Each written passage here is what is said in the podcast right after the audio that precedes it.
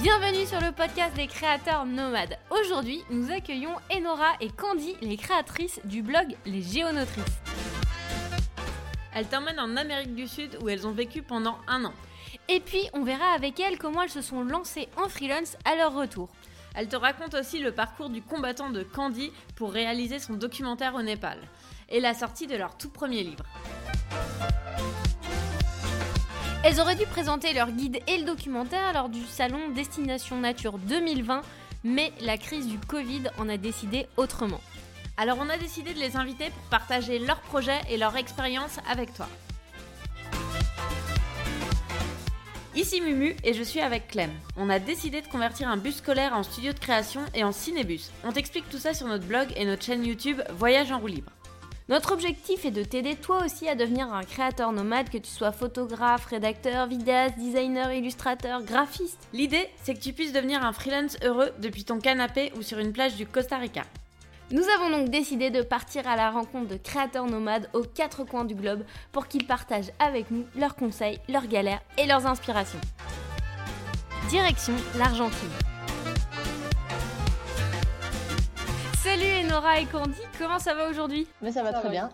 Merci. On est assez contente de vous avoir sur le podcast euh, parce que ça fait un moment qu'on vous suit. On a, je pense, participé à des événements en commun l'année dernière. Vous étiez au Watt. Donc le Watt, pour ceux qui savent pas, c'est euh, le salon des blogueurs de voyage.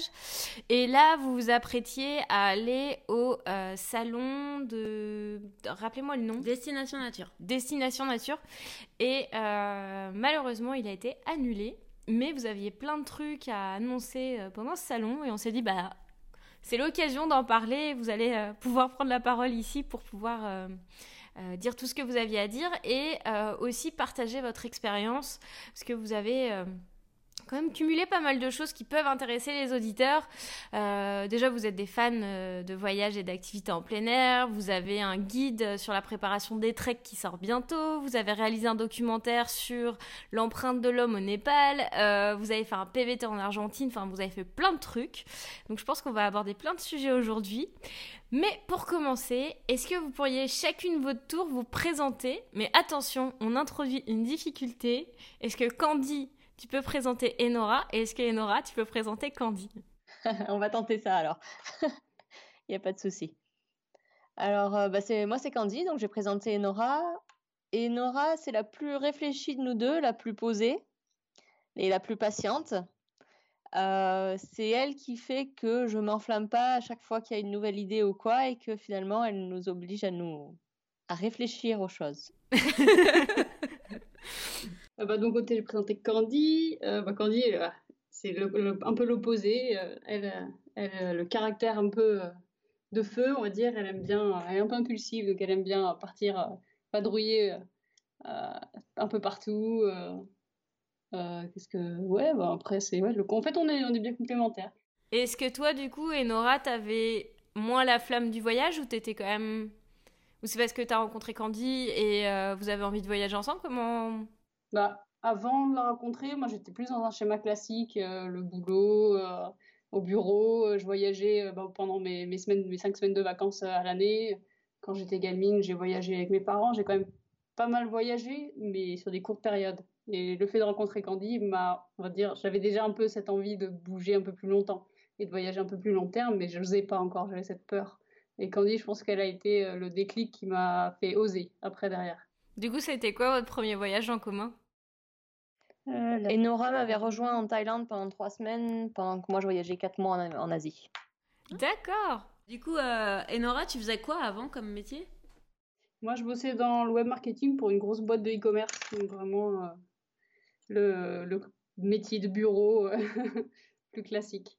D'accord. Bah après, ça reste quand même euh, un secteur où euh, ça s'exporte pas mal euh, sur le. Enfin, en fait, tu travailles à distance. Tu peux travailler à distance aussi. Oui, c'est oui, c'est le, métier que je faisais. Je pouvais le faire à distance. à, cette époque-là, j'étais, je, je travaillais pas à distance, mais mais c'est des choses qui sont faisables après à distance complètement.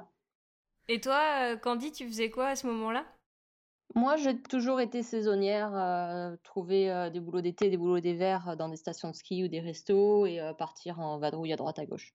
Ok, donc. J'ai jamais eu d'emploi fixe. Donc vous aviez toutes les deux des profils vraiment différents en fait au départ. Ouais, c'est ça. et, à, et, à, quel moment vous avez commencé à créer le blog des géonotrices? Euh, bah, C'est fin 2016, ouais. quand euh, je suis allée m'installer à Bordeaux, donc où Enora euh, vivait à ce moment-là. En fait, euh, Enora cherchait, elle, à créer un blog sur un sujet parce que ça l'intéressait de, de, se mettre à cette, ce média, on va dire. Et puis moi, j'ai dit que le sujet qui m'intéresse vraiment pour en discuter sur un blog, c'était vraiment le voyage et, et l'outdoor. Donc, vous avez commencé euh, directement, vous saviez quel sujet vous vouliez aborder ouais. dès le départ. Ok. Et à, ouais, ouais. et à quel moment vous êtes parti en Argentine? Ouais. Un an plus tard. Un an après, ok, donc vous aviez déjà un an de blogging avant le départ euh, en Argentine. C'est ça. ça. Et okay. qu'est-ce qui vous a poussé à aller en Argentine? Parce que c'est pas le PVT qui est le plus euh, Le demandé. plus demandé. Euh, juste pour rappeler, un PVT, c'est un visa de travail ouvert où tu peux aller. Il y a plusieurs échanges dans, euh, euh, entre les pays. Donc, par exemple, en France, tu peux aller au Canada, en Nouvelle-Zélande, en, en Thaïlande, au Japon, en Australie, en Corée. Enfin, il y a plein de pays.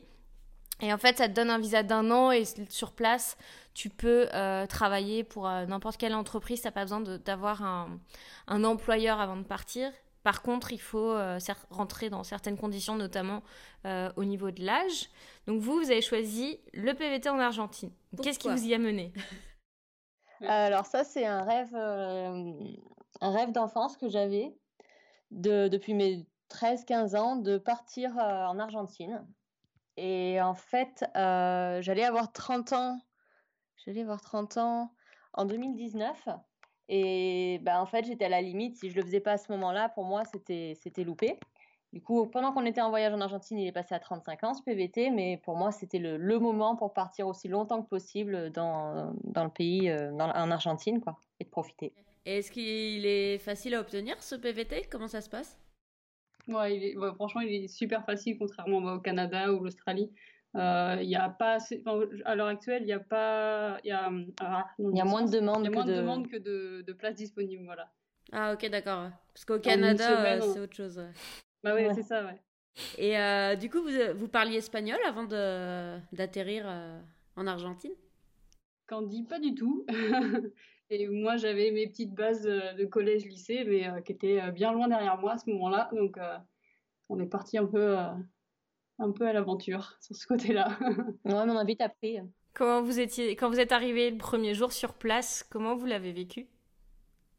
Votre première journée bien. C'était pas compliqué la première journée au final. Euh... Bon après on arrive à Buenos Aires donc dans l'auberge de jeunesse euh, ça parlait un peu l'anglais. Ok. Mm -hmm.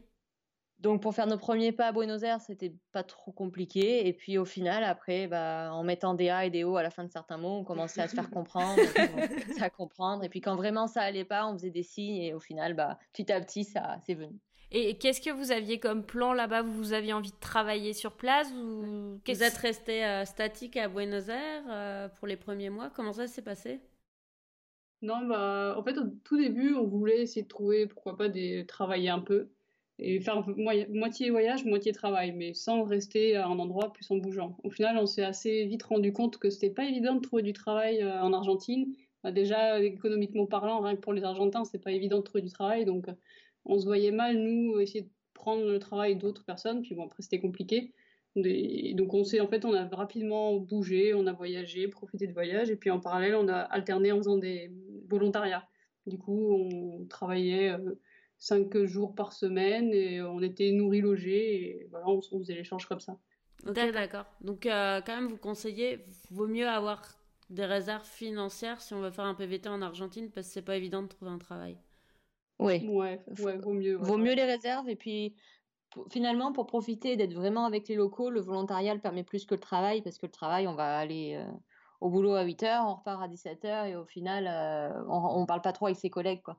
On a eu, on a bossé deux mois et finalement c'était pas aussi enrichissant que quand on vivait chez les chez les gens en, en les aidant. Vous aviez fait quoi comme travail là-bas? On travaillait dans une, une agence de voyage française dans le nord-ouest de l'Argentine. D'accord. Donc après, vous êtes passé en volontariat. Est-ce que vous pouvez un petit peu raconter à quoi ça ressemble le volontariat? Qu'est-ce que ça, qu'est-ce que ça vous a apporté Mais aussi, qu'est-ce que vous avez fait comme tâche? Est-ce que vous avez fait des rencontres particulières qui vous ont marqué? Alors, euh, on a fait trois volontariats différents. Le premier, c'était deux, euh, pas le premier, mais on en a fait un de deux semaines et le plus long, ça a été un mois. Alors, on a commencé par le plus long. C'était, on aidait un couple dans le nord de la Patagonie à rénover, pas rénover vraiment, mais en fait, ils construisaient leur maison écologique en terre, boue, paille, et en fait, on les aidait sur deux pièces pour finaliser les, les murs. Euh, et, ça, ça a été très enrichissant parce que comme c'était le début de notre deuxième, deuxième mois de voyage, on parlait vraiment pas bien l'espagnol. Donc c'est oui, oui, on comprend, oui, oui, on comprend, mais euh, répétez-nous quand même. et euh, donc ça, ça a été franchement très, très enrichissant. elle, elle parlait un peu anglais, lui, il parlait un peu français au final. Donc on, on, a, on a toujours réussi à se comprendre quand même. Et puis on a appris vraiment des techniques de construction écologique qui étaient super intéressantes. Donc c'était vraiment cool. Un deuxième volontariat qui s'est pas trop bien passé, donc euh, avec un con, ça arrive. Et le troisième, euh, c'était, euh, c'était au milieu de l'Argentine. C'était deux personnes qui avaient, qui avaient besoin d'aide pour l'entretien de leur terrain et, et les aider avec, avec leurs animaux. Et en fait, on est encore en contact avec elles. c'était Au-delà des, des, tâches qu'on a pu faire dans ce volontariat, c'était vraiment la rencontre humaine qui était assez. Enfin, c'est super bien passé. Euh, le feeling est très bien passé direct. On a énormément rigolé. C'est vraiment ce contact humain-là euh, dans le volontariat qu'on a, qu'on a beaucoup aimé. Et pour euh, quelqu'un qui aurait envie de faire ça, est-ce que vous avez un conseil à lui, à lui donner, qui aurait envie de se lancer en volontariat?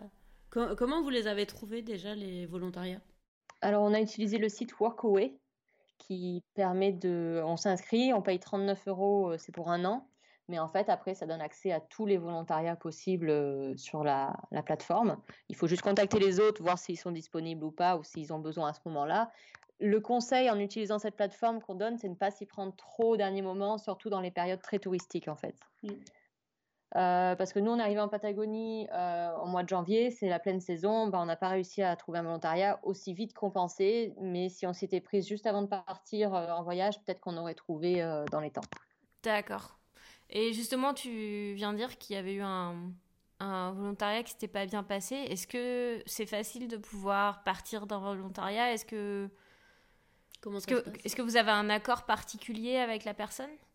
Bah en fait, techniquement, il n'y a pas de contrat, il n'y a rien, donc on peut partir du jour au lendemain si on veut. Euh, y a, on n'a on a aucune, contrainte.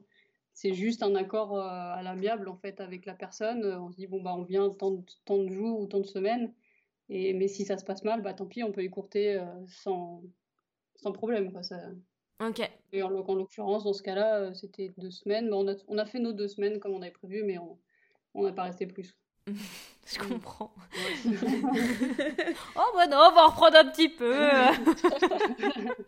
c'est ça. Vraiment, ouais, suivant la situation, euh, bah, on peut partir direct aussi.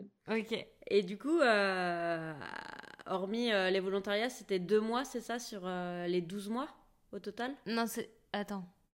Les volontariats? Ouais. Donc en fait, vous avez fait deux semaines dans une, deux mois dans une agence et deux mois en volontariat? Euh, non, euh, un mois complet dans un volontariat, deux semaines dans un autre et trois semaines dans le dernier. deux mois, une semaine, quoi. Non. C'est ça. Oui, effectivement.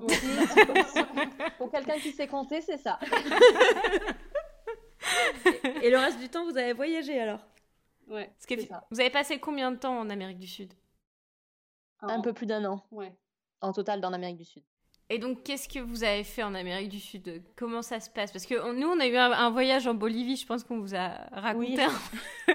qui s'est pas hyper bien passé. Et du coup, moi, ça m'a foutu la trouille de, de, retourner en fait en Amérique du Sud. Je sais que c'est stupide, hein. mais euh, c'est toujours bon de voir les expériences des autres qui se sont peut-être mieux passées que la, que la nôtre. Comment, comment vous avez vécu votre voyage? Par où vous êtes passé? Euh, alors ce voyage, pour moi, ça s'est aussi bien passé que j'en rêvais, en fait. c'était, c'était vraiment génial, à part des, petites, des petits coups de fatigue sur la fin qui fait qu'il y a eu des, des petits détails qui se sont mal passés dans l'organisation ou quoi, ou un peu patraque ou quoi. Honnêtement, nous, ça a été un an qui se sont vraiment bien passés. On a commencé en Argentine, on est allé directement en Patagonie. D'abord la Patagonie du Nord, on est redescendu au sud. On est remonté, on a poursuivi toute la cordillère des Andes jusqu'à Mendoza. On est parti dans le centre de l'Argentine, on est remonté à Iguazu et après on est revenu à Salta. Là, on a Ouais, resté deux mois, euh, Salta dans le nord-ouest, effectivement, où on est resté deux mois, on a travaillé. Et nous, on voulait pas retourner en Bolivie parce qu'à ce moment-là, c'était plein hiver. On voulait pas aller en Bolivie dans les altitudes pendant l'hiver. Donc, on a ent- attendu en travaillant dans cette agence. Et après, on a passé un mois en Bolivie. Euh, Bolivie. Après, on est retourné au Pérou. Et en fait, on a remonté petit à petit euh, du sud vers le nord du Pérou. C'était quoi votre plus beau souvenir euh Du coup, en pays, vous avez fait. euh, vous êtes Dido, allé- tu laisses répondre à ma question. Non Vous battez pas, hein. Vous battez pas. On veut pas être responsable. Non, du coup, Mumu voulait savoir. euh, Ouais. Quel pays vous avez visité en fait euh? Du coup, on a fait Argentine, Bolivie. On a fait Argentine, Bolivie, Pérou, ouais, c'est tout. D'accord, ok. Ah bah, vous avez vraiment eu le temps du coup de. C'est ça. C'est ça. Exactement. On voulait vraiment profiter et pas courir. Enfin, c'est pas notre, notre façon de voyager. On préfère voyager tranquillement, profiter de chaque endroit, chaque euh, rencontre. Et puis, euh, puis bah, au final, on, comme on a passé quasi huit mois et demi euh, en Argentine, donc après, bon, on a pris le temps, on s'est dit euh, deux pays pour bien profiter derrière. Et puis c'était très bien. Et donc, votre euh, meilleur souvenir, enfin, le truc qui vous a le plus marqué là-bas ça... Alors, si on parle d'un paysage, c'est dans le nord-ouest de l'Argentine. C'est un endroit où c'est pas encore très touristique, il n'y a pas grand monde. On pourra vous envoyer une photo. Et en fait, c'est un paysage désertique d'altitude où on se croirait probablement sur Mars, en fait. Ça, c'est ça, c'est le, le souvenir paysage qui nous a vraiment le plus marqué parce qu'on n'avait aucune idée que ça existait sur Terre, en fait. Autant la forêt amazonienne, bah, on, on savait que ça existait, on savait comment c'était, même si on n'y avait pas mis les pieds. Autant cet endroit, on n'avait même pas l'idée que ça existait. Et euh, c'est quoi votre pire galère du voyage? Ah bah ça, j'ai entendu à raconter. ça. Euh, ça, c'était un un trek de 4 jours dans la Cordillère Blanche au Pérou. Où, je- euh, comment dire, la veille, je me suis bloqué un peu le cou, mais ça allait encore. C'est pas le pire qui m'est arrivé. On est parti sur le trek le lendemain matin, super matinée, après manger le midi, malade. Mais malade, malade. Heureusement que c'était honnêtement la saison euh, basse en tourisme, qu'il pleuvait, euh, qu'il n'y avait pas un chat sur les sentiers. Ça, c'était bien. Le lendemain, C'est sympa hein, pour le, le petit podcast. Euh, donc en fait, j'ai pas mangé pendant deux jours et demi. Ah, et tu faisais de la randonnée en même temps? On était en randonnée, on était à plus de 3500, 4000 mètres d'altitude. Ah, je- Vous pouviez pas, euh, genre, euh, revenir pouvait-. Non, c'était au point où on en était. En fait, c'était aussi galère de continuer que de revenir. Donc, on s'est dit autant continuer, hein, on va voir des paysages. Donc, en fait, mon temps. Euh, et donc, même sans manger, j'ai réussi à prendre mon temps en avançant euh, pas à pas. Et en fait, l'avant-dernier jour, on a dû monter un col à 4700 mètres. J'avais toujours pas mangé, mais ça allait. Le matin, un pas après l'autre, j'ai réussi à grimper le col. Mais il y a eu un gros, gros courant d'air au niveau du col, entre les deux vallées. Et en fait, je me suis retrouvée 15-20 minutes plus tard bloquée le- du dos complètement en descendant. Et donc, Enora a dû porter mon sac à dos. Donc, on était en autonomie complète à deux. Ah, vous étiez juste toutes les deux? On n'était que toutes Ouais. les deux. Après, c'était génial. hein. Honnêtement, sur le moment, c'était chiant. Il n'y a pas eu de peur. J'ai vraiment pas eu peur. Plus fatiguée qu'autre chose. Et en fait, Enora s'est retrouvée à faire la mule. Deux gros sacs à dos sur le dos. Et au moment où on a trouvé un endroit pour poser la tente, Enora a sorti la tente et s'est mis à grêler. Histoire de terminer le truc bien comme il faut. Voilà, c'était c'était la veille de Noël 2010, euh, 2018. Ah ouais, genre, c'était le 24, quoi. C'est ça. Vous avez eu un super réveillon On s'en souvient encore, n'empêche. Pour un réveillon, il nous aura marqué celui-là. Ah, Tu m'étonnes. Et le lendemain, ça s'est bien passé pour redescendre Et ben au final, le lendemain, euh, un peu fatigué, mais euh, le pire était passé, quoi. J'ai pu manger. Le- Elle nous avait cuisiné des nouilles pour le Noël, j'ai mangé, j'ai réussi. Et puis voilà, euh, tranquillement. On est, on est rentré. On, a- on ne savait pas si on allait rentrer aussi, parce qu'on est arrivé au point d'arrivée du trek. Et en fait, comme c'était le 25 décembre, on nous dit Bah non, il n'y a pas de bus le 25 décembre. J'ai dit Non, je reste sur le bord de la route jusqu'à ce qu'il y en ait un qui passe, et c'est pas grave. J'ai failli me jeter sous les roues du, du premier que j'ai vu. Avez de la place Oui, il en restait trois. C'est bon, on rentre. Ah oui, vous aviez vraiment le tout le tout le système pour que ça passe pas bien, mais Mais tu Vous vois, êtes passé à travers. les galères, ça, ça n'arrive pas qu'à nous. non, non, non, ça arrive pas qu'à vous. Et c'est vrai que c'est vrai que finalement, c'est, je crois que c'est notre plus, plus grosse galère de voyage. En Ouais. fait, c'était trois semaines avant de rentrer. Et euh, en Amérique du Sud, est-ce qu'il y a un moment dans un des trois pays que vous avez visité où vous êtes senti euh, plus en insécurité? Absolument pas. Franchement, non. À aucun Pas moment. Donc, pas- vous n'avez pas eu de problème à voyager à deux filles, euh, je sais pas moi, à Buenos Aires ou. euh, Bah non, à Buenos Aires, euh, le premier truc qui nous a interpellés, c'est un petit vieux qui s'est arrêté pour nous aider alors qu'on cherchait notre route sur une carte. Et au final, euh, moi, de, ce- de cette, de cette ville où on est resté 10 jours, c'est lui qui, euh, qui m'a le plus marqué. C'est un petit papy qui était prêt à nous aider parce qu'il voyait qu'on galérait. Ouais. Mais sinon, globalement, La ville qui craint nous a pas plus euh, perturbé que ça, quoi. est. C'est important Pareil de le dire. Euh, Ouais, non, Bah non. ouais, comme quoi. hein. C'est pas. euh, Enfin, on se met jamais en situation de risque aussi. On va pas dans des quartiers qui craignent la nuit et même en général, la nuit, on va pas forcément sortir parce que c'est pas notre délire. Mhm. Bah, c'est sûr qu'il faut toujours avoir des précautions de base, euh, mais que tu peux avoir dans n'importe quel pays. euh, Finalement, ouais. c'est Comme à euh, Paris ou à Buenos Aires, il y a des trucs que tu vas pas faire, quoi. c'est ça. Ouais, c'est ça. Ouais, en fait, exactement. Il faut peut-être un peu renseigné aussi. euh, C'est comme par exemple quand on était à San Francisco, euh, on a rencontré une locale qui nous a dit bon bah clairement tu peux aller dans cette direction-là, mais tu prends absolument pas cette route, juste un petit peu plus loin parce que là vous allez vous faire dépouiller et ça va pas bien se passer. Mais c'est ça. Après il faut, enfin comme quoi même à San Francisco ou dans n'importe quelle ville ou dans n'importe quel endroit, tu dois faire attention à ce que tu fais. euh, C'est ça. et pas te mettre euh, en situation où tu deviens une proie facile finalement. Exactement. Ouais, c'est ça. Puis après, il y, a des... il y a des précautions à prendre. Et donc, là, vous avez euh, fait ce voyage. Et. euh, Et ah, j'avais une question par rapport au voyage. Je peux Ah, ok. Vas-y, coupe-moi, fais-toi plaisir. On est là pour ça. C'est mon rôle. Ouais. Euh, pendant euh, tout le voyage, du coup, vous avez réussi à continuer à bloguer, à tenir votre blog à jour, ou vous l'avez mis de côté, vous vous êtes juste concentré sur le voyage? Et ben, on arrivait à sortir un article par semaine pendant les un an de voyage. On a continué. ouais. Et- Ouais. on- Vous aviez euh, une audience à ce moment-là ou est-ce que vous étiez au tout début? Non, non, non, comme on avait déjà un an de blogging, on avait quand même euh, Petite audience, ouais. oui, une audience Ouais. correcte par rapport à un an. Est-ce que vous pas- arriviez à garder la motivation? Parce que là, ça, au- vous étiez à deux ans de blogging à, à la fin du voyage. Euh, parce qu'il y a plein de gens qui abandonnent euh, des projets comme ça parce qu'à un moment donné, c'est pas. Ils sont C'est- plus en voyage aussi. C'est beaucoup d'efforts et, euh, et du coup, faut remettre de l'énergie, mais des fois, les... c'est un peu long. Donc, est-ce que- Mm. comment vous l'avez vécu, vous? Bah Bah, nous, on euh, avait plein d'autres projets en rentrant qui étaient liés au blogging. Donc, il y avait le salon Destination Nature qu'on a déjà fait l'an dernier. qu'on était, on était super motivés parce qu'en fait, on avait mis ça en place euh, quand on était encore au Pérou. On avait le Watt qui arrivait derrière et puis on avait quelques idées d'endroits où on voulait aller dans l'année. Donc, en fait, nous, le, le blog, on l'avait fait à la base sans savoir qu'on partait en Argentine encore. Et on l'a fait vraiment dans l'idée d'en faire. euh, de- de- c'est notre passion, on aime parler de voyage, mais dans l'idée de le monétiser parce qu'en fait, la création de contenu, c'est aussi notre, euh, notre, nos métiers aujourd'hui. Donc, en fait, c'est notre plateforme, notre portfolio et, euh, et donc, on a Mm. toujours continué. Parce que, ouais, souvent, euh, on voit quand même des blogs qui naissent bah, à l'origine d'un voyage, d'un tour du monde. Ouais. Puis finalement, après le voyage, poup, ça retombe. Il n'y a plus rien.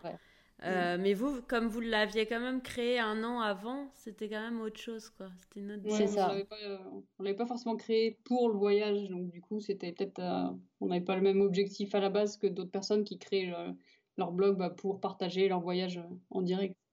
Puis bon, en plus, c'est décalé euh, nos articles du voyage et en général, ils sortaient euh, bien après euh, le moment où on était. euh, Il y a notre dernier article sur le Pérou qui sort dans une semaine ou deux. Ouais, on a, on, on a un peu ce problème-là aussi. Voilà. C'est clair. C'est pas évident. Après, bah, comme je crois que vous aussi, vous sortez d'autres articles intéressants, comme j'avais déjà lu certains des interviews que vous avez sortis, donc forcément, vous alternez. Oui. Ouais. C'est ça. Puis Ouais, même, on a, pareil. on a un peu levé le pied sur les articles destination parce qu'on s'est rendu compte que pour nous, en tout cas, c'était difficile avec tous les projets qu'on a de faire des articles destination qui restent à jour et qui soient euh, assez. euh, C'est énormément de travail sur les articles destination, de s'assurer que tout est à jour, les liens, les. Ouais, Puis après, c'est une question de positionnement aussi, euh, ce que tu peux apporter aux autres de différent. Parce que si, c'est par rapport à nos expériences, on fait un article sur New York, c'est bien, mais euh, il y a déjà euh, beaucoup de... personnes qui sont positionnées. Ouais, c'est ça. Et au bout d'un moment, est-ce que ça a plus de valeur ça ou plus euh, de valeur d'interviewer des gens qui ont, fait des... qui ont eu des expériences et... c'est- En fait, c'était plus par rapport à ce qu'on avait envie de faire à ce niveau-là. D'accord. Mais ce qui a totalement du sens. Mais euh, Puis du coup, même si- là, on a un article sur euh, Bansko en Bulgarie euh, Oui. qui va pas tarder à sortir. Mais ça va être plus euh, sur le côté euh, une expérience euh, de quelqu'un qui euh, travaille un mois à Bansko. puisque c'est une, un- une- une- comme on- au Québec on dit une place de digital nomade, un, Un Un- coworking? Ouais, euh, bah, c'est un endroit où il y a beaucoup de digital nomades. Un peu comme. Chiang Ah Mai oui, ou euh, dire, le- la ou ville, Bali, d'accord, quoi. Ouais, Ouais. Ok, Ouais. je comprends. c'est le Chiang Mai de l'Europe quoi.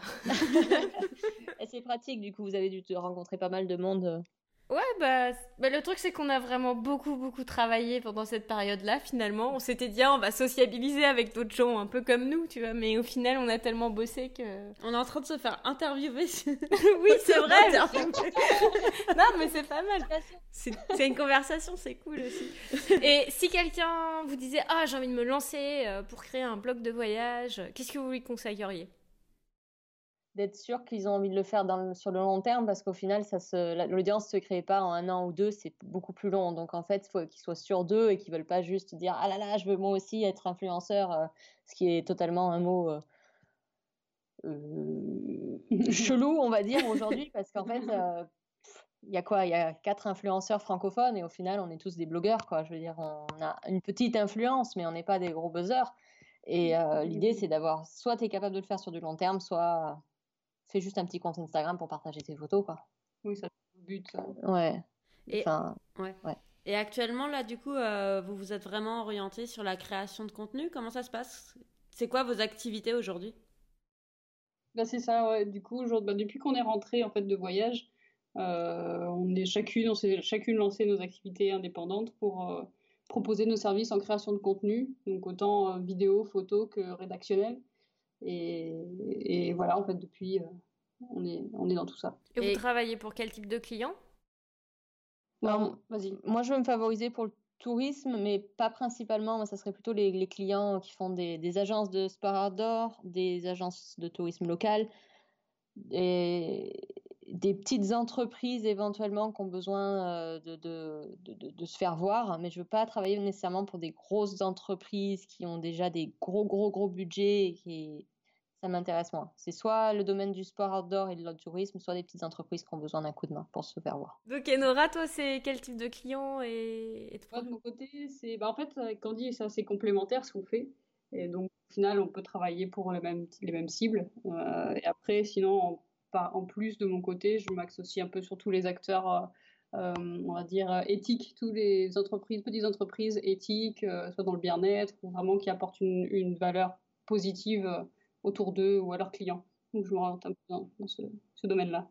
Et euh, tu disais que vous aviez des- du coup les activités complémentaires. Qui fait quoi entre vous deux? Euh, alors, côté rédaction, on rédige toutes, toutes les deux. Candy est plus efficace que moi, mais euh, on fait rédaction, on est toutes les deux dessus. Après, vidéo, pour l'instant, c'est plus Candy, même si je la, je la, je la seconde. Et après, photo, c'est toutes les deux aussi. D'accord. Globalement, Toi, tu fais en plus du et oui, de content mon côté, je fais un peu plus le côté technique, déjà le côté blog. Je gère la technique et euh, je gère euh, côté euh, marketing, on va dire. Ok. Donc, ça, vous allez bientôt être une agence en fait. On pourrait. c'est un peu ça. C'est vrai que sans prendre la marque agence, on pensait vraiment créer comme un petit collectif de, de créateurs. Ouais, ouais, ouais. Pour le moment, on serait deux, mais euh, pour justement se faire voir euh, comme tel. Et justement, par rapport au fait de rentrer de voyage et de vous lancer, euh, vous aviez commencé à vous lancer pour trouver des clients en- avant de rentrer de voyage ou vous l'avez fait ensuite? On l'a fait en rentrant. Après, en fait, on a, on- à la fin du voyage, on commençait déjà à préparer vraiment ce qu'on voulait, notre projet de ce côté-là, euh, pour être sûr de, bah, préparer la, la cible, les cibles qu'on voulait aller, euh, qu'est-ce qu'on voulait proposer concrètement comme, comme service, et, etc. Donc, on a vraiment construit le projet sur la fin du voyage, mais le, démarchage, on l'a lancé en, en rentrant. Et comment ça s'est passé? Vous avez, euh, ça a été quelque chose de fluide ou vous avez rencontré des obstacles? Bah, de mon côté, ça a été assez fluide. En fait, enfin, les, les choses ont fait que bah, les contacts qu'on avait déjà, des relations, ont fait que ça a déclenché pour moi des premiers clients. Des premiers, donc ça, ça s'est parti assez naturellement pour moi. Après, bon, bah, ça s'est un peu, un peu tassé, mais le lancement euh, de l'année dernière s'est plutôt bien passé. Moi, c'était différent. J'ai eu quelques contacts qui étaient liés à, à mes, mes démarches pour des partenaires ou sponsors pour le documentaire. Mais euh, maintenant, en fait, il faut que je démarche euh, parce que du coup, le documentaire est fini et donc euh, j'ai pas nécessairement une. Enfin, j'ai travaillé quelques mois dessus et j'ai pas nécessairement une base de clients en fait. D'accord. Et justement, par rapport au documentaire, est-ce que vous pourriez nous raconter un petit peu cette aventure Vous avez fait un, du coup un documentaire au Népal. Ouais. Qu'est-ce qui vous a donné envie de faire ça? Euh, alors là, pour le documentaire au Népal, j'ai fait ça seule et Nora était pas de la partie en fait. Ça s'est fait euh, quand j'étais quand on était en voyage en Amérique latine. J'ai une amie d'enfance qui m'a contactée. Elle voulait qu'on parte au Népal faire un trek pour fêter nos 30 ans, donc l'an dernier. Et bah, faire un trek au Népal, fêter nos 30 ans, ça, ça pouvait être cool, ça m'intéressait. et du coup, j'ai dit, bah, j'ai dit oui, mais je voulais faire quelque chose de plus, euh, de plus important peut-être que juste ce trek à ce moment-là. Et euh, en cherchant un peu, je me suis dit si je faisais un, reportage, un mini documentaire sur euh, la gestion des déchets, parce qu'on est parti dans la région du, du Kumbu, la région de l'Everest, qui est assez connue. Les pentes de l'Everest sont connues pour être une, grosse décharge à ciel ouvert. Et donc je voulais voir les sentiers de trekking parce qu'on n'en parle pas autant en fait. Mmh Et du coup, c'est de là qu'est est venue l'idée de vraiment créer un, un documentaire. C'est un, peu, un mini documentaire sur ce sujet. Et comment tu prépares euh, un documentaire de ce type-là? Tu avais repéré des gens interviewés, tu avais créé un mini scénario? Comment tu t'es organisé? Comment ça s'est passé? Alors, ce que j'ai fait pour commencer, c'est que j'ai fait beaucoup de recherches déjà par rapport à ce que je pouvais trouver potentiellement sur l'état de l'écologie au Népal en général. Mhm. Euh, j'ai rassemblé ça avec ce qu'on connaissait déjà beaucoup sur les pentes, euh, l'écologie et les déchets sur les pentes de l'Everest. Et j'ai cherché potentiellement s'il y avait des informations sur les, donc les sentiers de trekking au Népal, il n'y avait pas, il y avait pas grand-chose. Euh, donc j'ai d'abord fait mes recherches comme ça. Après, j'ai trouvé euh, des gens à interviewer. Ok. Donc ça, c'était sur place tu les avais trouvés à l'avance? Alors, il y en avait, il y a le créateur d'une agence, d'une agence, d'un organisme qui s'appelle Let's Clean Up Népal, qui est népalais, un jeune népalais, que lui j'ai trouvé à l'avance. Euh, j'ai interviewé mon guide de trekking au final. Ok. Euh, et euh, deux randonneuses principalement pour euh, que, j'ai rencontrées sur place. Et bah, je devais pardon, interviewer le directeur de l'agence avec laquelle je suis partie, mais lui, c'était le businessman par excellence, jamais disponible, donc j'ai pas pu, ce qui aurait été intéressant. Et après, j'ai préparé, alors vu que j'ai fait des études en scénarisation, effectivement, j'ai préparé des ébauches de scénarios pour le début et, et la fin, mais en fait, j'étais un peu cassée dans mon élan parce que ce que j'étais en train de préparer, en fait, ça se ressemblait beaucoup dans le fond à ce que Jean-Michel Jorda a sorti euh, il y a un an, un an et trois mois, son film Everest Green. Ok. Du coup, j'ai un peu eu l'herbe coupée sous les pieds et j'ai dû reprendre un peu mon, mon idée initiale pour euh, reformuler euh, mon documentaire à ma... avec mon expérience, en fait. Ok.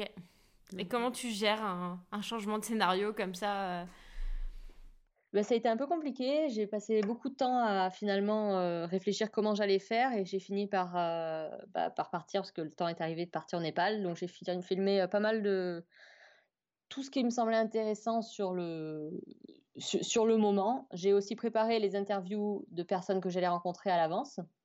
pour les randonneurs, j'avais déjà une liste de questions que j'avais à leur poser en tant que voyageur, en tant que randonneur, quelle était leur, leur vision des choses sur le sujet de l'écologie en voyage.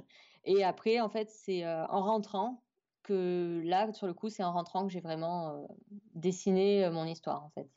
D'accord, c'est intéressant de voir comment tu as procédé pour faire ça. Mm. Et tu as passé combien de temps au total au Népal? J'ai passé qu'un mois au final. D'accord. Et ça, représente quoi comme investissement de faire un projet de ce type?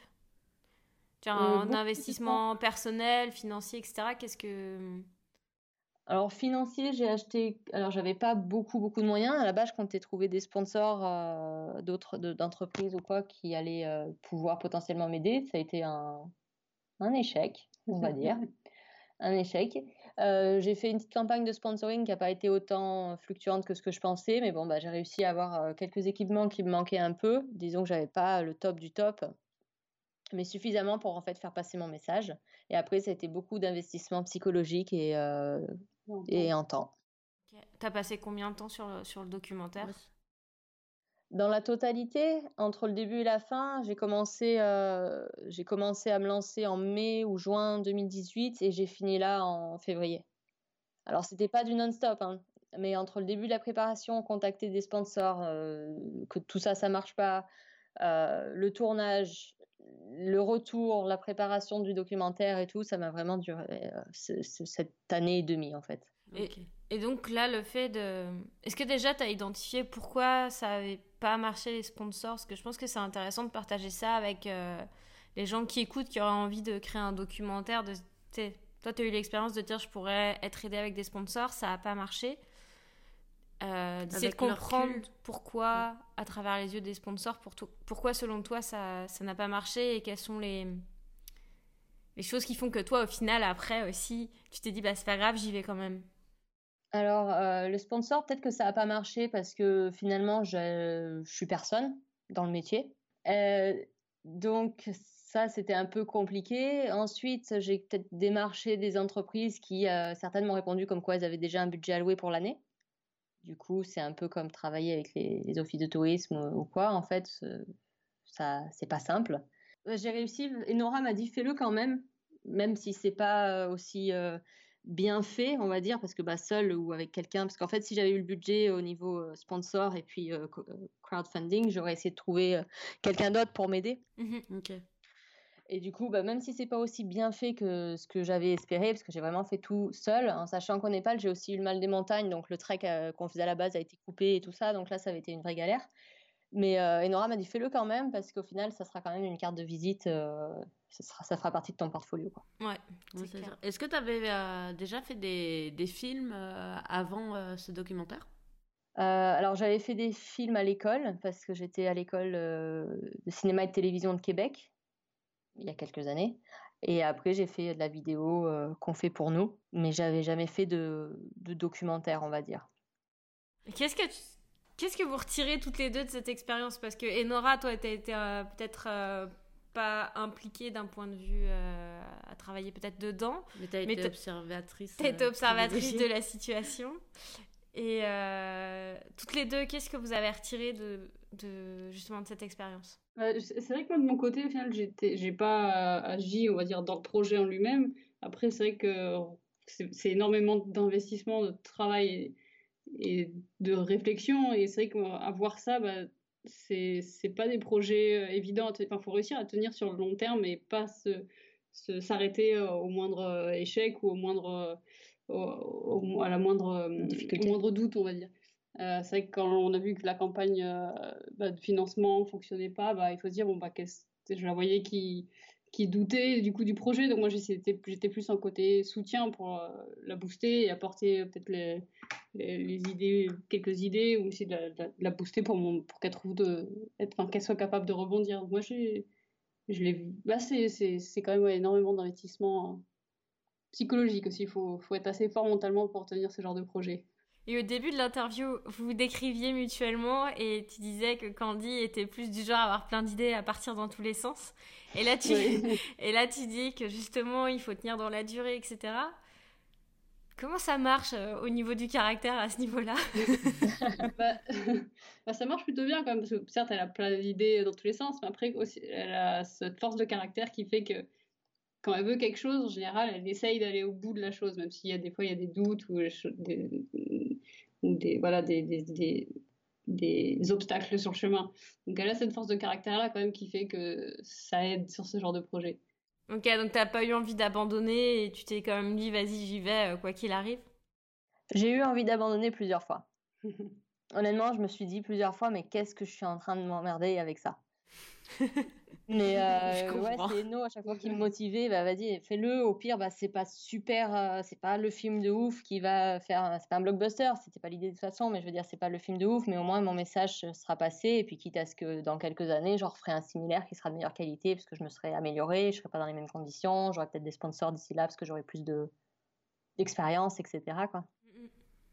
Et, et, du coup, euh, il fait combien de temps le, le documentaire? Alors en fait, à la base, je voulais faire un documentaire de 25 minutes euh, qui allait être un seul documentaire. Finalement, je l'ai séparé en deux documentaires de 15 et 10 minutes, donc il fait bien 25 minutes si on le met ensemble. Mais j'ai fait deux sujets légèrement qui sont complémentaires mais qui sont différents et que j'ai traité en deux fois. Il y en a un, c'est basé sur ce guide de montagne au Népal qui a créé un organisme pour nettoyer les sentiers de trek du Népal, donc Let's Clean Up Népal, et qui sensibilise les jeunes et puis les, communautés dans son pays. Et donc ça se, centre sur lui, euh, sur son projet et sur la situation. Et l'autre, ça se base plus sur finalement mon expérience slash notre expérience à Enora et moi en voyage en fait. Et je compare en fait euh, le fait qu'en voyage, on se rend beaucoup plus compte de la situation au niveau des déchets que chez nous, surtout dans nos pays où c'est quand même euh, caché, bien trié.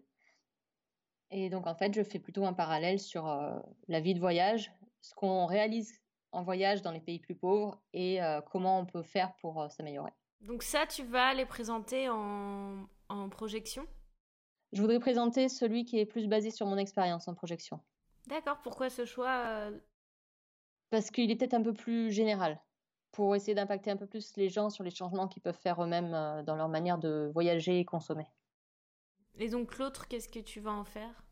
L'autre, je vais le mettre, euh, je vais le mettre à la diffusion sur YouTube euh, incessamment sous peu. Voilà, depuis que le salon a été annulé et tout, je, ne fais pas de teasing dessus, donc je vais refaire du teasing dessus, mais je vais le mettre à la à disponible. Et euh, c'est quoi les noms des films du coup?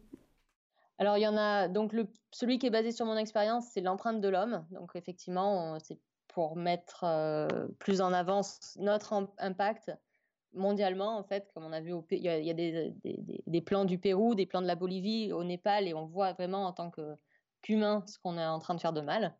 Et l'autre, c'est nettoyer le Népal, donc c'est basé sur euh, l'organisme de Raj qui s'appelle qui s'appelle Let's Clean Up Népal. Et donc, comme c'est son son travail, son organisme principalement, je l'ai lié à son à son nom. D'accord. Et euh, qu'est-ce que tu avais avec toi pendant que tu as fait ce tournage-là, vu que tu étais toute seule? Comment tu as géré au niveau technique? Euh, bah, Alors, je ne pouvais pas avoir beaucoup parce que finalement, tous les jours, j'avais mon sac euh, sur le dos en trek. Donc, j'avais ma caméra. À ce moment-là, c'était un petit Lumix G80, donc une petite caméra que j'ai pas pu, justement, faute de moyens, trouver une meilleure qualité. j'avais un micro externe plus un enregistreur et un trépied. Ok. Et comment tu as géré les batteries? J'en avais acheté 5 avant le départ. Je les ai toutes rechargées et au final, pendant le trek, j'ai pas eu besoin de recharger quoi que ce soit. Tant mieux parce qu'il n'y a pas d'électricité dans les, dans les lodges. Ouais, c'est vrai que c'est un point qui est important et comme quoi, tu vois, y a... bah, même si tu aurais aimé avoir plus, tu as réussi à réaliser tes deux documentaires finalement parce que tu en as deux au lieu d'un. Ouais, c'est ça. Toi, tu as fait fort quand même parce que tu es parti seul, pas avec le matériel que tu voulais, et t'es revenu avec deux documentaires. C'est quand même pas mal. c'est pas mal, c'est pas mal. Si on le voit, c'est vrai qu'avec le regard extérieur des gens, ça, ça, va. Moi, c'est vrai que je suis un peu déçue de ce que j'ai pas pu faire, mais euh, c'est vrai que finalement, ça pourrait être pire. Je suis revenue avec des, des, des images et avec un message. Bah, c'est presque le plus important finalement parce que on a il y a un truc aussi hein, chez les créateurs c'est qu'on est toujours à se dire oh j'aurais pu faire mieux. Tu sais, si j'avais eu ça, je l'aurais fait différemment, etc. Sauf que les gens qui voient ton travail, au final, ils savent pas tout, le, tout ce que tu avais dans ta tête et tout le potentiel que tu voyais. C'est vrai. Et finalement, euh, c'est un truc que j'ai appris au, au boulot où à chaque fois, euh, quand j'étais employée, euh, on avait des restrictions budgétaires, on partait avec un truc et tout, puis le client il arrivait, il disait ah non, euh, on peut pas faire ça, finalement on divise par 10 les coûts, et tu fais ah oui. aïe, du coup on fait comment Mais c'est là aussi quand tu as un créateur que tu as une force, c'est parce que tu es face à des problèmes et tu te dis bon bah on va essayer de gérer ça autrement et finalement la contrainte rend créatif quoi. Ouais, ça te rend créatif, tu es obligé de au, lieu de te concentrer sur la technique, tu sais, de te dire, bon, bah, faut que je sorte telle caméra et tout, là, tu as une caméra, un enregistreur et tu prends ce que tu as à apprendre. Et, c'est important aussi de, de se concentrer sur ça. Et, et finalement, la technique, c'est. C'est bien, mais c'est pas le plus important parce que si tu as un message qui est fort, si euh, tu arrives à emmener les gens, si tu as mm. un scénario qui les accompagne et tout, ça, ça te permet de, de, ouais, de créer un impact et finalement personne ne sait ce que tu avais dans la tête. c'est vrai, c'est vrai. Donc, c'est quand même déjà super que tu reviennes avec deux documentaires, que tu sois allé au bout du truc. Et, euh, et c'est important, je pense, que pour les gens qui écoutent, tu vois, et qui disent ça, j'ai envie de faire un truc, mais ça sera jamais parfait, mm. bah, juste d'aller, de le faire, quitte à en refaire un plus tard. C'est une belle vitrine aussi pour toi. Euh, bah, professionnellement en fait parce que tu bah avec juste ça en moyen j'ai fait comme deux documentaires les alors imaginez si j'ai plus de moyens. C'est ça exactement c'est vrai c'est vrai de ce point de vue là oui. Puis, euh, bah ça fait développer tes compétences de toute manière quoi bah c'est euh, clair. Ça t'oblige à être euh, hyper bah c'est ça de faire des, des choix et d'avancer et au final tu t'es pas perdu dedans. Et en parallèle vous avez le guide de randonnée de trekking que vous préparez c'est ça. Ouais. Donc ça, c'est un projet que vous avez fait euh, en parallèle ou à des temps différents? Il est arrivé, euh, le projet du livre et a commencé en septembre dernier. Donc il est arrivé après, donc après le voyage et, et après le, enfin du coup ouais, sur la fin du projet euh, de documentaire de Candy. Enfin sur la fin, ouais, sur deux mois après que je sois rentrée de voyage de Népal, on va dire. Non, pas près. Ah bah, on a été contacté en juillet. Ah oui, oui, ok, on vous a contacté pour faire ce livre, c'est ça? C'est ça, en fait, c'était. Euh, alors peut-être que vous le connaissez, c'est le blogueur Benoît Richer qui a les yeux plus grands que le monde. Et en fait, c'est lui qui avait pas le temps, qui avait été contacté d'abord et il nous a référencé. Donc c'est la maison d'édition Vagnon mmh. euh, qui fait à la base des. Il faut quoi Le code de nautique, là, le code du Les codes de permis bateau, en fait. C'est euh, à la base, du métier, c'est tout ce qui est navigation et, et tout ce qui est ouais, navigation marin. Et du coup, ils cherchaient à, ils cherchaient à élargir un peu leur, leur gamme, leur collection, et ils, recherchaient pour écrire un petit guide sur euh, le trekking et la, la randonnée, des premiers réflexes euh, en spécial trekking. Et du coup, ils nous ont contactés pour ça. Dans ce guide, du coup, vous parlez vraiment aux débutants qui veulent faire de la randonnée, c'est ça? Il n'y a pas d'itinéraire, par exemple, dedans? Non, non. Ouais, c'est vraiment euh, axé pratique pour les, ceux qui veulent se lancer dans la randonnée de plusieurs jours euh, on, va vraiment donner les conseils pour bien se préparer, euh, comment bien choisir son matériel, comment bien gérer la logistique une fois lancé, euh, comment on va éviter les, les, les, embûches ou les, les, problèmes, en fait, éviter les accidents, des choses comme ça. Et comment vous avez préparé, vous avez pensé le processus d'écriture? Ah, Ça a été très très simple. Mm. alors là, oui, ça a été vraiment très très simple, on va dire. on s'est basé sur euh, des, déjà des, choses qu'on avait déjà sorties sur le blog et sur euh, Enora qui était plus débutante que moi en trekking sur les premières questions qu'elle se posait. Mm. Et en fait, euh, on a monté le livre en deux parties, la partie préparation et la partie gestion pendant le trek. Et en fait, on est découlé après par quoi on commence quand on débute, donc par quel équipement, par quelle préparation physique, comment on prépare la logistique et après comment, comment on gère sur le sentier. Ok, donc ça vous l'avez vécu d'une manière plus euh, tranquille que, que, le documentaire? Ah oui, on, sent, on sent presque un soulagement dans, dans, dans la voix. Ah. ah oui, complètement.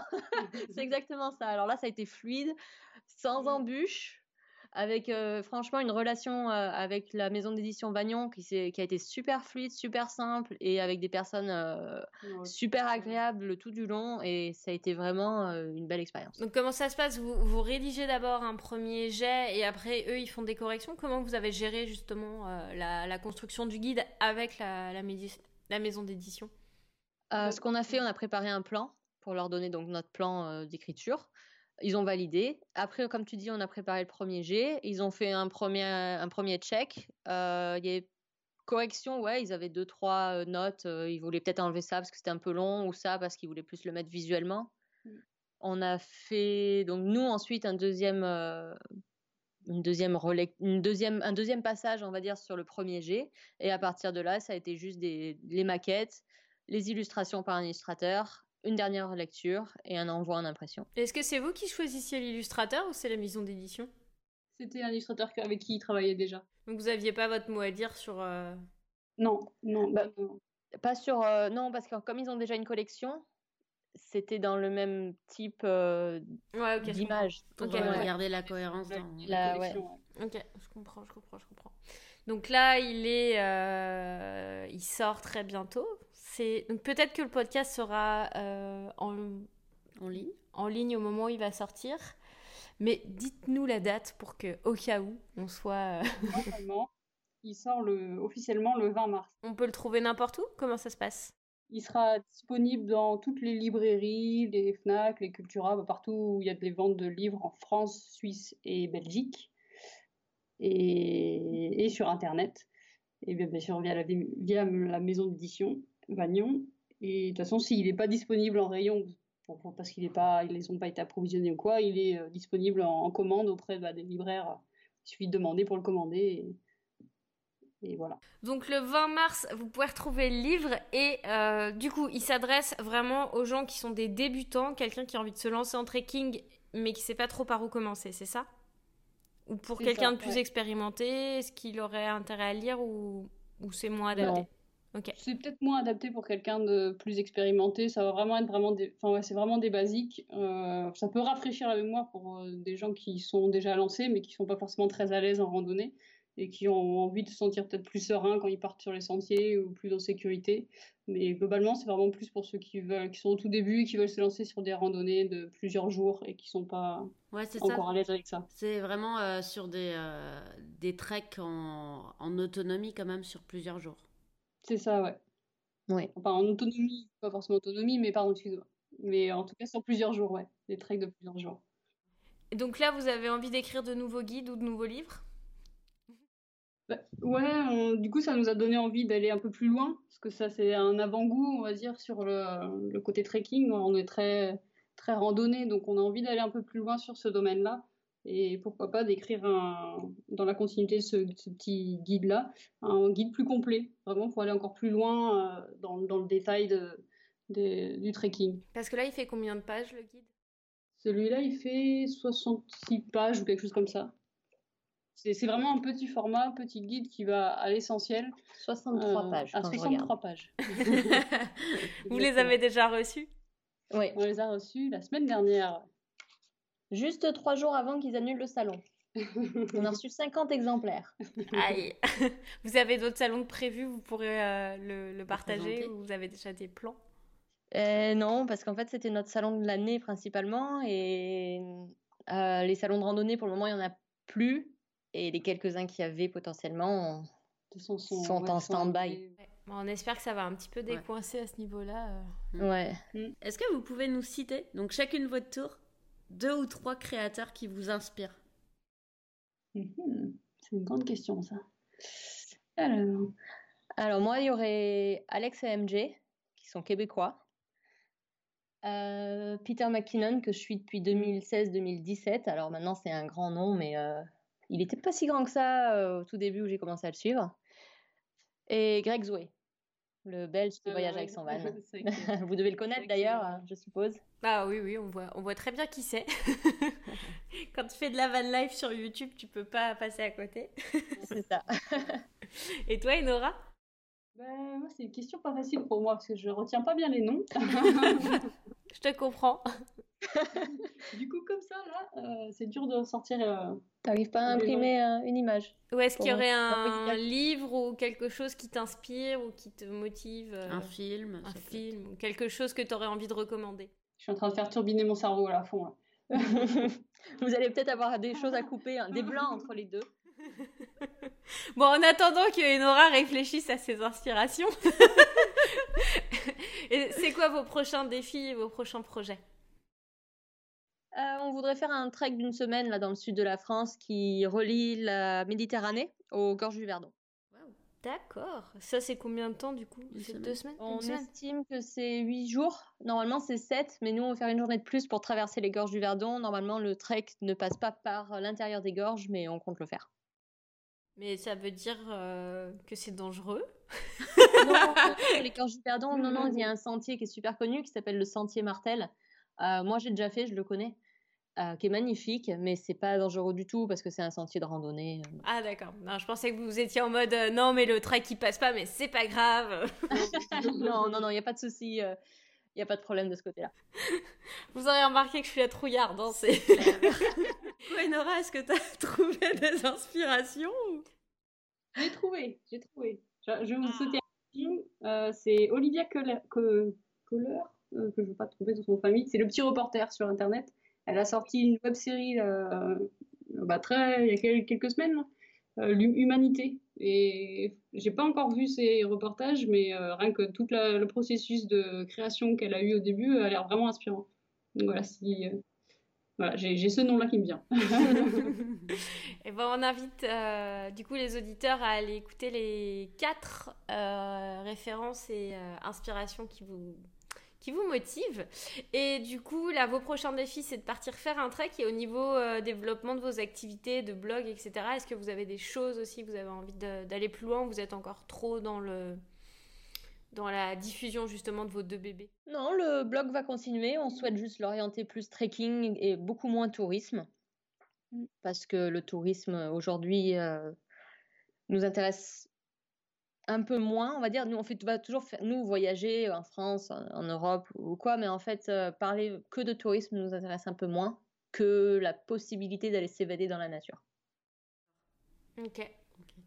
Et où est-ce qu'on peut vous suivre alors? Un peu partout sur, sur Internet, bah, déjà sur le blog, hein, et après sur les réseaux euh, Instagram, Facebook, Twitter, Pinterest, YouTube. Et YouTube. Vous êtes partout. Donc on va, mettre, euh, on va mettre les liens dans, le, dans les notes du podcast. Et puis vous pouvez aussi retrouver l'article complet euh, sur le blog de Voyage en roulis pour avoir un, comment dire, un résumé de tout ce qu'on vient de se dire avec les liens, de tout ce qu'on a pu partager ensemble. Merci beaucoup les filles. On espère que vous allez pouvoir diffuser votre euh, documentaire, votre livre, etc. Même avec les difficultés qu'il y a euh, avec, euh, avec le coronavirus en ce moment. Et, et, donc, soutenez les géonotrices, allez voir leur travail, parce qu'il faut se battre contre le coronavirus. Exactement. Bah, merci à vous de nous avoir reçus aujourd'hui. Merci d'avoir écouté le podcast et d'avoir partagé ce moment avec nous. Si tu aimes cette émission, eh ben prends quelques secondes pour la partager avec un ami que ça peut inspirer. Parce que le podcast grandit grâce aux bouche à oreille. Laisse-nous aussi une appréciation sur Apple Podcast et abonne-toi. C'est le meilleur moyen pour encourager la plateforme à partager ses épisodes à d'autres créateurs. Ça permet aussi de motiver d'autres invités inspirants à venir partager leur histoire ici avec toi. Pour finir, si toi aussi tu as envie de développer une activité de freelance à temps plein ou à côté de ton emploi pour multiplier les sources de revenus, on t'offre un guide de 50 pages qui va à l'essentiel pour éviter les erreurs les plus courantes des créateurs freelance. Tu peux le télécharger sur créateurnomade.com au pluriel slash guide. Et si c'est pas déjà fait, abonne-toi, partage et voyage.